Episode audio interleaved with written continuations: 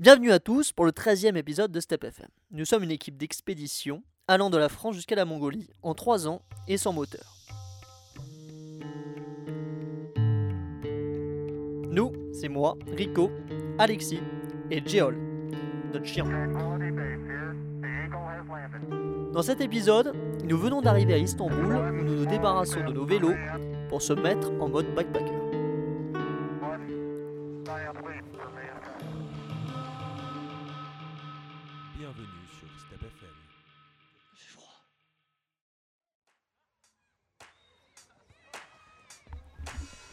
Nous passons plus d'une semaine à Istanbul où on est logé chez Murat, euh, qu'on avait con- contacté via Warm Shower.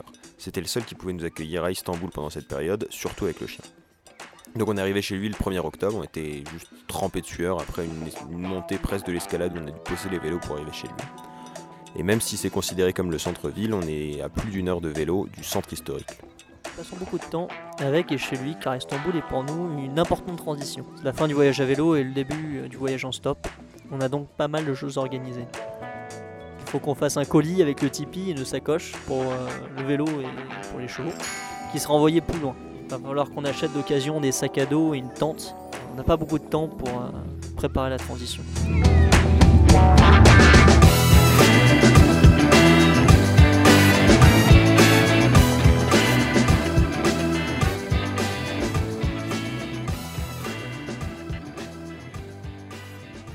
Passé des heures dans les transports.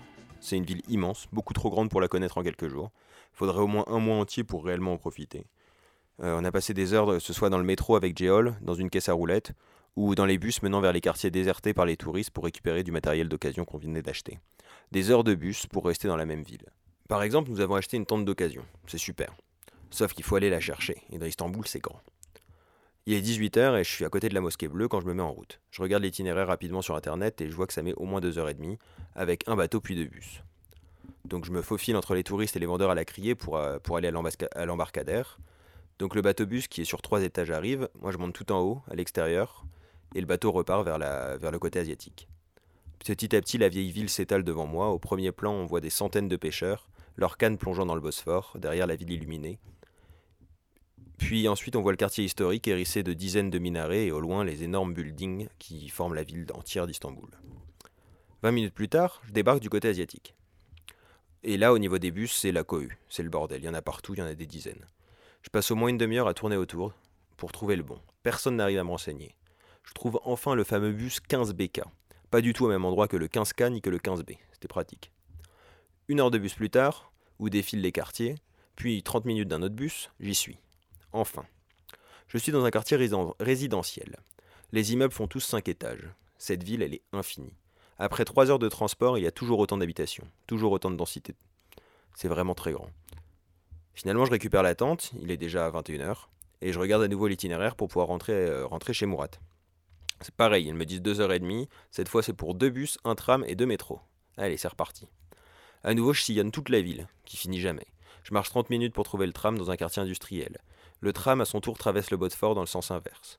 Je me retrouve du côté européen.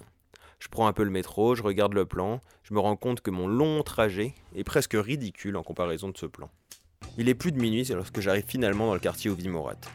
Donc finalement, après 6 heures de transport en tout genre, j'ai récupéré notre tente, enfin. Un trajet ridicule comparé à l'immensité d'Istanbul pour récupérer une simple tente décapée.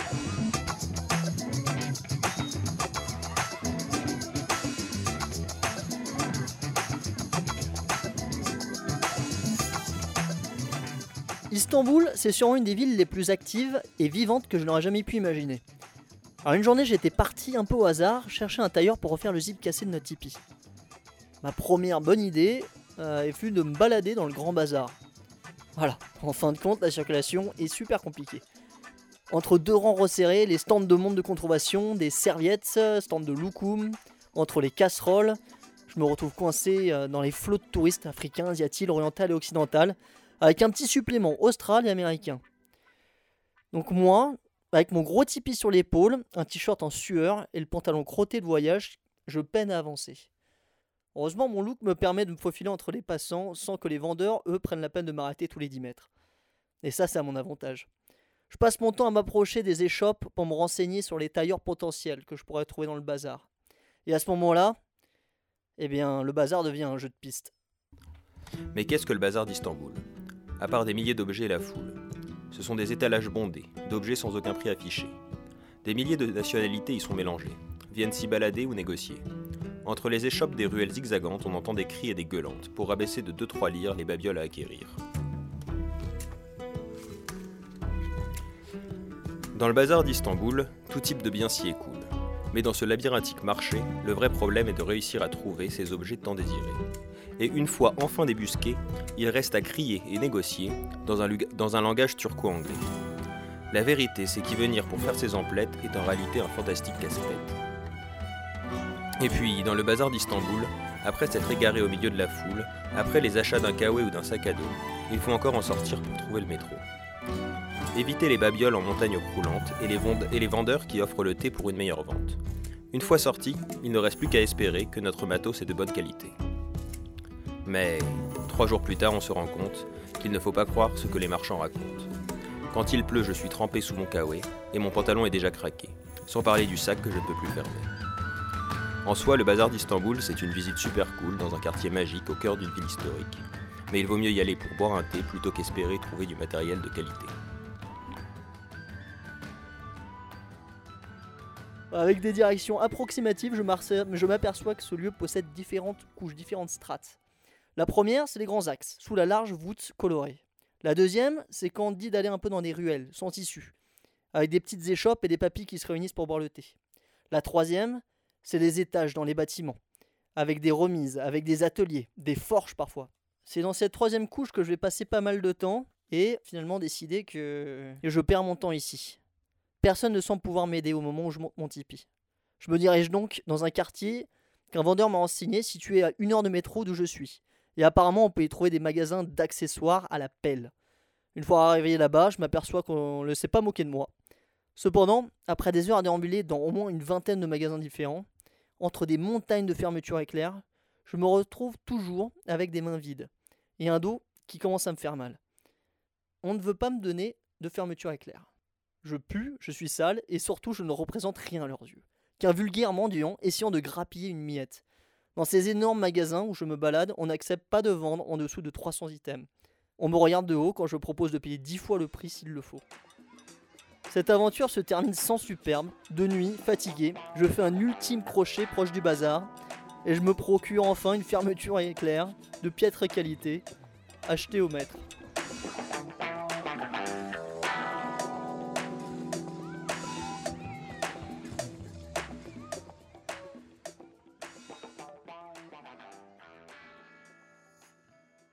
On trouve néanmoins le temps d'apercevoir la fabuleuse Istanbul, on a eu le temps de se perdre dans le labyrinthe du Grand Bazar. On s'est aussi fait virer du bazar égyptien à cause de Géol qui faisait des conneries. On a eu le temps de déambuler dans les rues du centre historique entre les innombrables minarets. On a bu des litres et des litres de thé. On a fendu les foules, les denses foules du centre-ville avec Géol comme brise-glace, ce qui marche vraiment très bien. On a marché pieds nus sur les tapis des mosquées, notamment la mosquée de Saint-Sophie. C'est un bijou architectural avec un plafond à crever le ciel et des poutres en marbre éblouissantes, devant lesquelles des adolescents asiatiques, genre K-pop, s'improviser des shootings photos. Un matin, nous avons rejoint une amie de ma mère, euh, qui vit à Istanbul depuis plus de deux ans, Dani. Dani, c'était une amie de, maman quand j'étais encore bébé. Elle nous invite chez elle, en plein milieu d'Istanbul, avec un accès au toit. Et alors que nous admirons la vue splendide depuis sa terrasse, elle nous a dit une phrase euh, qui résume un peu l'immensité de cette ville. Prenons le bateau pour aller manger en Asie, puis après on rentrera en Occident pour prendre un thé dans le centre-ville historique. Les événements qui ont suivi ne nous ont pas déçus. On s'est lancé pour notre premier repas en Asie.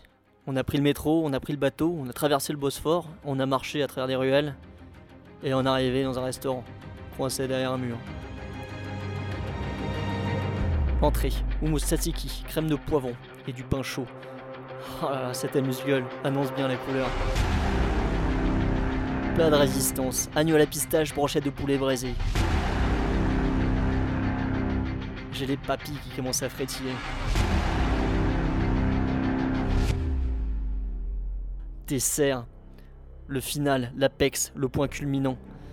Un solo culinaire endiablé, l'art du sucre sous sa forme orientale. J'aurais du mal à décrire le goût généreux et les émotions apportées.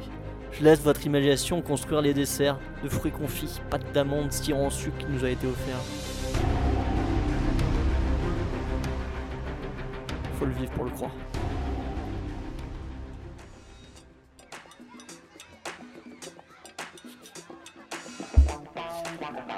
Et voilà, notre période à Istanbul touchait à sa fin, tout comme le podcast. Nos achats plus ou moins réalisés et après un dernier thé avec Murat, on quitte Istanbul sous la pluie le 9 octobre. Il nous reste 12 jours pour rejoindre le lac Beyşehir d'où partira la randonnée à cheval. C'est donc la fin du podcast. Si vous êtes encore là, merci de l'avoir écouté en son intégralité. Euh, ce podcast est dédié à Murat et à Dani qui nous ont accueillis et qui nous ont super bien aidés à Istanbul. N'hésitez pas à nous laisser un commentaire et on vous retrouve dans deux semaines pour le prochain podcast qui traitera de top à travers la Turquie avec un chien.